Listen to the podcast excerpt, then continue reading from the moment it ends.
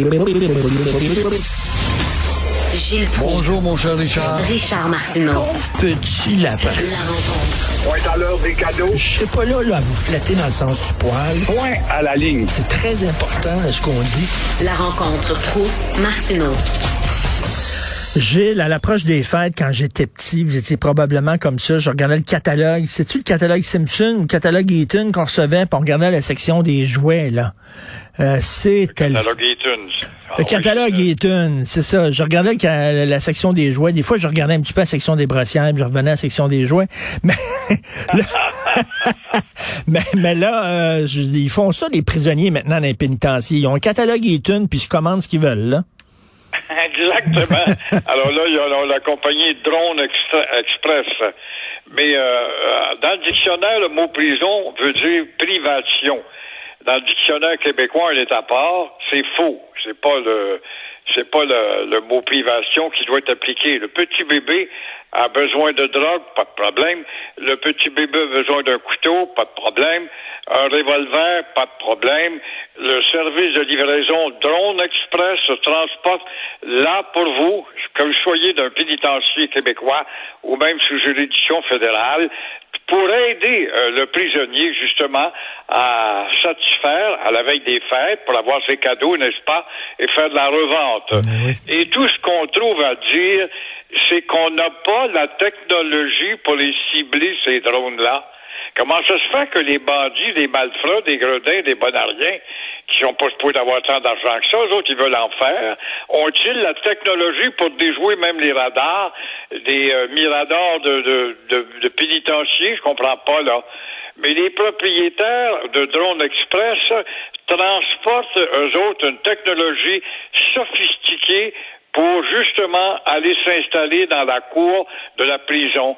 Alors, ça fait quatre ans qu'on on, réclame une technique quatre ans et euh, c'est toujours back order, comme quand tu achetais avec ton catalogue d'Eaton, euh, Eaton étant à Toronto, ben on te disait c'est back order, l'expression ça, quand on n'a pas en rupture de livraison, comme on devrait dire. Alors la morale de ces histoires, c'est élisez-nous et on trouvera toutes sortes de moyens pour ne rien faire.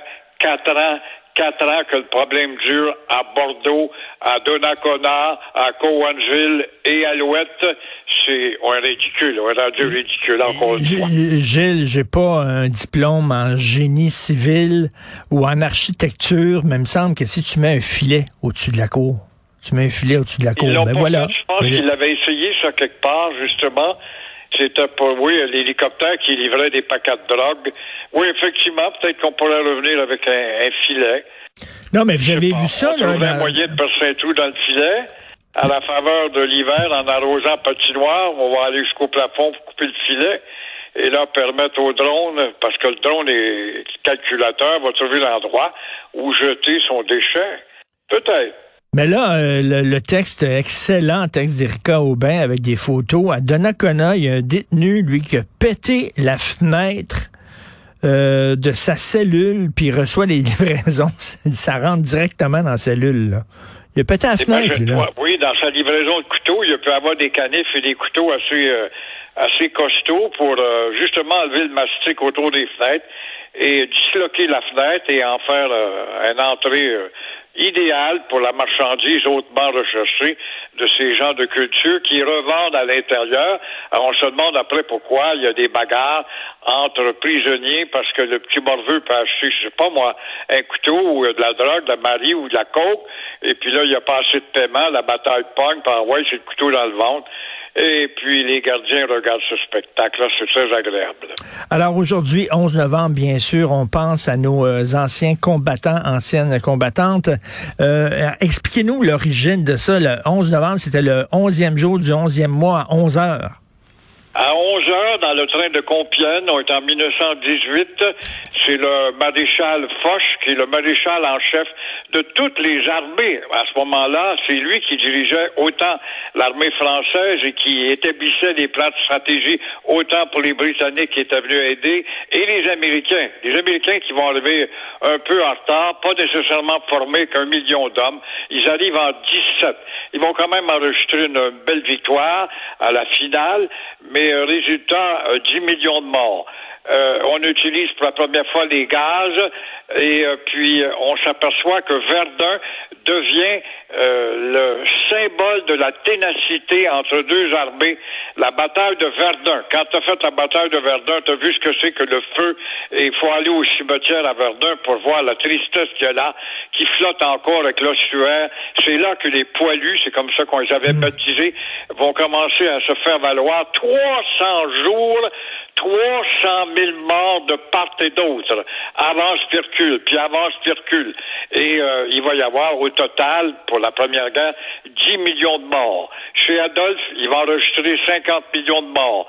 Mais dans le fond, le 11 novembre 18, c'est la date choisie pour 11 heures et englober toutes les guerres, puisque par la suite, euh, les civilisations vont avoir à se battre à la guerre d'Algérie qui dure huit ans, la guerre d'Indochine qui dure autant, qui se convertit en guerre du Vietnam et des guerres, on n'a pas fini d'entendre parler, mais pas aussi euh, générales que celle-là. Et Gilles, ce qui est tragique lorsqu'on lit euh, des livres d'histoire, euh, à la fin de la Première Guerre mondiale, bien sûr, il n'y avait pas les moyens de communication d'aujourd'hui. Donc, quand ils ont, ils ont dit c'est l'armistice, ça a pris comme quelques heures avant que ça se rende au front. Donc, il y a des, soldats des deux côtés qui sont morts alors que leur armée venait de rendre les armes et avait signé l'armistice, mais la nouvelle s'était pas rendue. Exactement, parce que comme tu dis, il n'y avait pas les moyens technologiques du temps et la véritable euh, identité de la fin de la guerre va provenir des clochers des églises de France, d'Allemagne moins parce qu'ils sont perdants, de l'Angleterre, probablement aux États-Unis aussi, mais ça a été des envolées de cloches qui, somme toute, vont amener les gens dans la rue pour euh, festoyer et euh, enregistrer cette véritable fin du 11 novembre dans le train de Compiègne. Ben justement, dû y aller, on est à une heure de Paris, moi j'ai mes pieds et je suis allé visiter le fameux euh, wagon, le wagon où euh, les Français avaient humilié les Allemands euh, avec le traité de Versailles à la fin de la Première Guerre.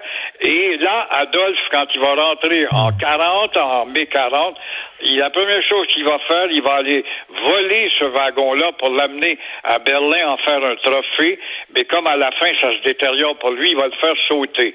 Les Français, actuellement, ont ramené euh, euh, une copie conforme de ce fameux euh, wagon et euh, pour euh, nous montrer exactement euh, comment ça s'est déroulé avec les. Quand on rentre dans le wagon, on entend encore les échanges sur euh, bobine du temps et puis euh, tout le cérémonial, les bureaux sont là, les crayons et les sièges d'un tel qui était là, le général Witzinger à la deuxième guerre qui été humilié par par Adolphe.